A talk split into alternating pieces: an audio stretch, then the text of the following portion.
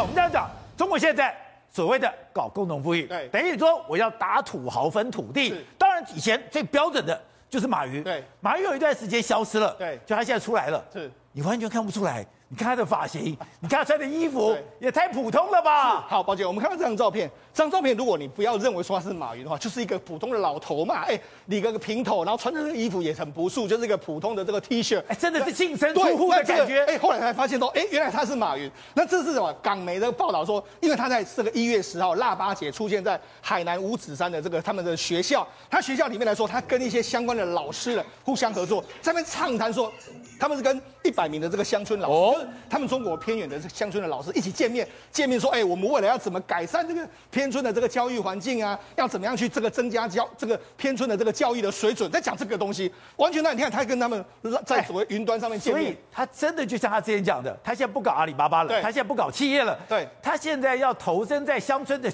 偏远教学，对。”他真的这样做了，而且你已经被这样对待的时候，你不你还不这样做吗？你看他从二零二零年的这个年底开始的这个蚂蚁金服被打，打到现在为止，他有一阵子完全就消失。对，人家就说那你要怎么办？他后来是捐出了一千亿人民币，一千亿人民币捐完之后，然后我就说，哎，我再也不要再包蚂蚁金服啦，很多场合我都不要不要出现了之后。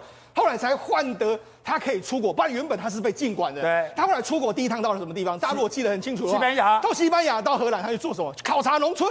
他说：“哎，我要考察这个这个相关的这个这个所农村的产品怎么是怎么建。”后来他回到中国就，他也去农村，他也去这个，包括说去杭州这一带去考察他们的阿里巴巴旗下事业相关的这个东西。好。所以现在很简单，习近平就要你做两件事：一个，你去给我搞农村农业的相关的，你可以做；另外第二个是你去搞教育。他之前退休的时候，他就说我未来要全部的投身到教育体系里面。所以他现在只是你习近平要我怎么做，我就怎么做。否则，哎，他如果不这样做的话，那你怎么办？在在现在整个共同富裕之下，宝宝姐，大家不要忘记哦，今年是中国的二十大，二十大的过程里面来说。这几天大家可能在讨论到栗战书都不见了哦，那栗战书都会不见，那你马云是什么东西呀、啊？今年的这个征战，一今年的所谓斗争一定更加激烈，包括说马这个习近平跟江派之间的斗争，你马云一定也是一个风，已经一定，如果这个斗争升高，你一定也会被波及。所以现在对马云来讲的话，习近平要我做什么，我就做什么，我就乖乖的，而且我出来给大家看。当一个样板，一个他现在是样板，当然是个样板。哎，你看他穿的衣服，你看他的样子。而且他是一个身价，目前身价还有三四百亿美金的一个大老板。然后他到一个乡村的地方，然后跟这些人这样坐在一起，然后完全没有大老板的价值。那不是，那就是目前习近平要的就是你这些大老板最好每一个都像马云一样，给我乖乖的不要闹事。这样，刚刚看到马云，哎。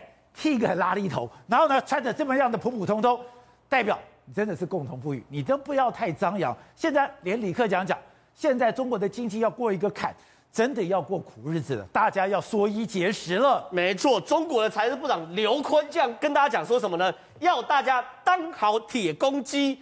打好铁算盘，要叫大家缩衣节食。铁公鸡、铁算盘，对，哎，过去中国花钱是大手大脚的，什么动不动就是百亿、千亿的建设。抱歉，现在叫做铁公鸡。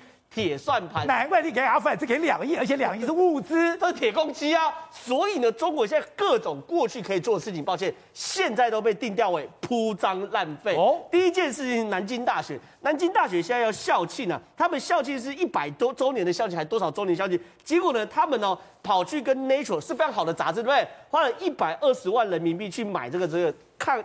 就创校周年的校刊呐，哦，结果呢，这看起来是没有什么东西的，因为呢，或许很多观众朋友会觉得说，哎，这钱是不是很多？一百，你说我就是到 Nature 杂志去登一个广告，这个广告花了一百二十万的人民币，没有错，因为 Nature 是一流最好杂志嘛，要么就 Nature，要么就 Science 嘛，这个刊登起一点都不贵。可是哦，你看，既然在央视直接说这个叫做铺张浪费，央视网直接说。花一百二十万在国际刊物上打广告，南京大学还真是大手笔，面子十足，哎，超级酸的。他既然去酸这件事情，就南京大学，而且他怎么样骂他说，大学之大不在表面光鲜，而在涵养大师，没有错。反正呢，哎，这件事情竟然可以引起央视公然批评。可是问题是哦，过去哦，比如说二零一六年的四川大学校庆一百二十周年，哎，在 Nature 刊登；二零二零年的苏州大学校庆一百周年，也在 Nature 刊登，所以这是有潜力的。以前花钱没事，没事，现在花钱有事，现在叫做铺张浪费，大手笔嘛，对不对？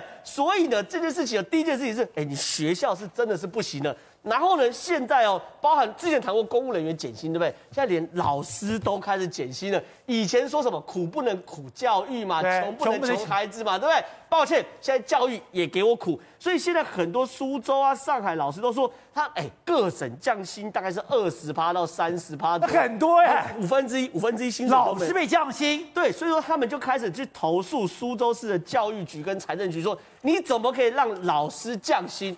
然后呢，还有另外一件事情更离谱，更离谱状况是说，比如说好了，中国不是有顺丰快递是非常非常呃好的吗？就等于是中国的 FedEx 嘛，对不对？结果呢，现在既然哦开始出现了顺丰快递的弃用潮，为什么？顺丰快递太贵了，现在全部改用中国邮政，能省就省，能省就省。可问题是快递跟邮政就不一样啊。快递会把你的包裹像祖师爷一样供了，慢慢拿给你，到还会打电话给你。可是邮局到就一丢，到就一丢，而且时效完全不一样，时效也完全不一样，对不对？可抱歉，能省则神呐，因为顺丰快递啊，大概要一公斤要十二块，市区哦。可是呢，邮政只要五块钱，所以说对他们来说，我用中国邮政就好。然后呢，百度更惨，百度这样提倡哦，你上厕所尽量只用一张卫生纸的政策。然后他们还提醒员工说，还管厕所，厕所不要用太多。这跟国民党有点像。国民党今天出了一个新闻，国民党一楼厕所现在不买摆卫生纸了，就很类似。然后电梯也不开了，这跟国民党很像。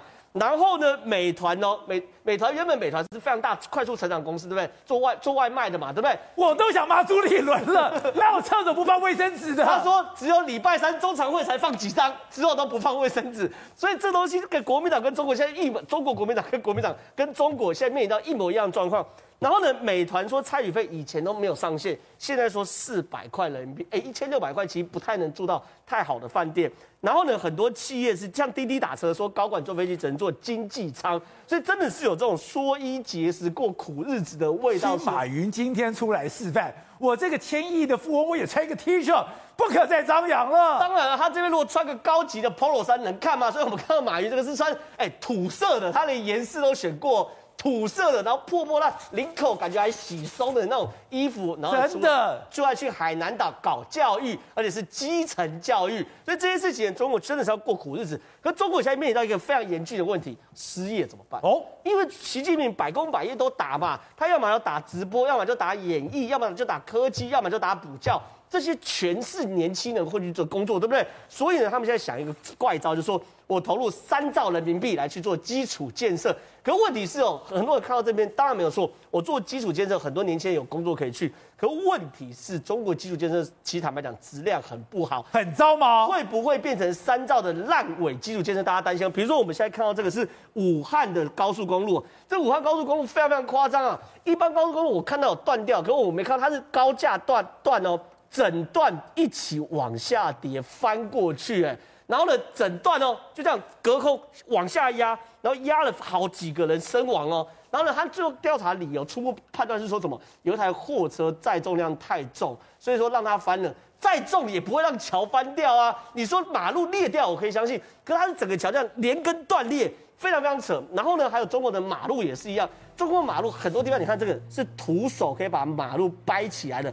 这个马路啊，他说才铺了一年左右，可是问题是你看哦，这个柏油有符合标准吗？台湾标准是十公分哦，对，这个柏油大概多少？大概一公分，看有没有吧。所以对于很多的中国人来说，你如果做这种东西的话，你可能会发现假的状况，或者说这三兆其实都被贪污贪走了嘛。甚至哦，我们它人人孔盖都假的人人孔盖，什么意思呢？辽宁沈阳有个地方，每一次下雨就淹水，每次下雨就淹水。他说，哎，不是有地下道吗？结果呢，他们就去查这人孔盖，你看把它打开底起来，底下是下面没有下，面没有下水道，他根本挖没有孔洞，挖都没有挖，他就把一个人孔盖摆在上面，然后就说有有有有下水道，所以呢，他们连人孔盖都可以造假的话，这三兆我坦白讲了，到底多少钱会进入到地地方，多少钱会放在官员的口袋，其实不知道。可是呢，李克强说实话，他说中国经济正在爬坡过坎，爬坡过坎是什么概念？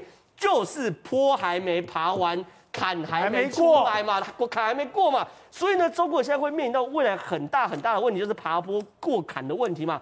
所以呢，现在刚刚讲讲那个三兆，对不对？他们概念叫做以工代政，就是说我提供很多工作机会，然后让年轻人去，可又遇到一个问题，现在他们中国年轻人失业，其实都是高学历的年轻人失业。其实你如果学历没有那么高，你是在农村是找到工作，你去工厂是找到工作。现在是中国打互联网啊、打直播啊等等，是高学历的失业，所以这些人会不会去跟着他们去铺桥啊、造路，也是个大问题。所以中国未来的问题真的还很多哎。好，回成另外就是，没有想到中国的疫情现在这么严重。之前讲的，你现在要办东北京冬奥，对，你的天津已经失火了，对，你的旁边的平津要道的平天津失火，你南边。河南也失火了，也失火了，而且河南这一次呢，离那个郑州也越来越近哦，所以他们就说，呃，郑州现在等于是被 Delta 打过一次，说叫 Omicron 又进来了，所以呢，对郑州来讲其实严非常严重啊。那我们现在来提到就在天津的部分，你知道他竟然从一月八号发现疫情到现在一月十二号，短短五天时间，到目前为止就已经有一百三十例确诊。那我们想说一百三十例听起来没有很多，但比较可怕的一件事情是，他现在发现都是七成都是中小。学生确诊，然后呢，他们就说至少看到有六起的家庭群聚哦，所以他们认为这个疫情可能不是只有现在目前看起来这样子而已，因此他们开始进行什么呢？竟然开始进行千一一千万人的一个检那个检测啊，然后呢，他们现在天津大学在零下的一个八度情况之下，他们叫整个学区里面一点五万人全部开始熬夜，你看。这个画面就是零下八度，他叫你全部给我排出来做 PCR 检测，然后呢，从晚上的一点三，清晨一点三十分检测到隔一天七点，现在很冷吧？非常冷，所以他们就想到说，为什么搞到这样？因为他们认为很多的疫情可能还没有浮出水面，然后除了筛检之外。天津的大妈们看到西安那个已经隔离了、封城了大概快二十天，完全弹尽粮绝，没有东西吃啊！所以他们现在干嘛？开始抢菜，又在抢食物。抢菜，而且呢，这个应该看起来应该是卖菜的这个摊贩快疯掉了。他一个人在钱都还没有收，所有的婆婆妈妈们全部挤上去，然后看到菜就抢，看到菜就抢。他到后来就生气讲说：“不要动，通通不要动，真的受不了。”天津大妈很凶的，很可怕。而且我看他每个人一直拿菜，没有人拿出钱来，就心想到底是买菜还是抢菜。所以后来这个人那个卖菜整个抓狂了，告诉他们全部都不要动，给我往后退。除此之外，还有看到什么？还有你看这个交警，你知道吗？在他们喊什么？他说没有必要哄，没有必要抢菜，要相信国家，绝对要相信国家，哄抬物资是违法的。开始进行一个爱国教育的喊话，叫他们要相信国家。因为他讲的其实也蛮慷慨哎激昂的，所以现场所有人本来在抢菜，抢到一半也也开始听他讲，就 就不敢抢了。接下来呢，人家讲说你抢菜可以抢到什么夸张的地步？竟然有一辆计程车上面载着满满满满的全部都是粮食，所以显见就是为了要针对于他们未来可能要进行的封城，然后在那个储备。另外一个是中国的零容忍的一个防疫已经夸张到什么地步？他们呢最近公报了，呃，新华网呢就是公告了。十一起的一个所谓的呃呃违规的事件，其中一起事件最让大家瞩目，竟然是一个医院的副院长，他呢去拯救一个医那个发烧的病人。那你想说这样有什么好违反规定的？结果原来是那个医院没有设发烧门诊，所以你按照规定你要把他给转诊啊，你不可以随便去医治他。那这起事件也让人家觉得说中国卫冕也真的太夸张了。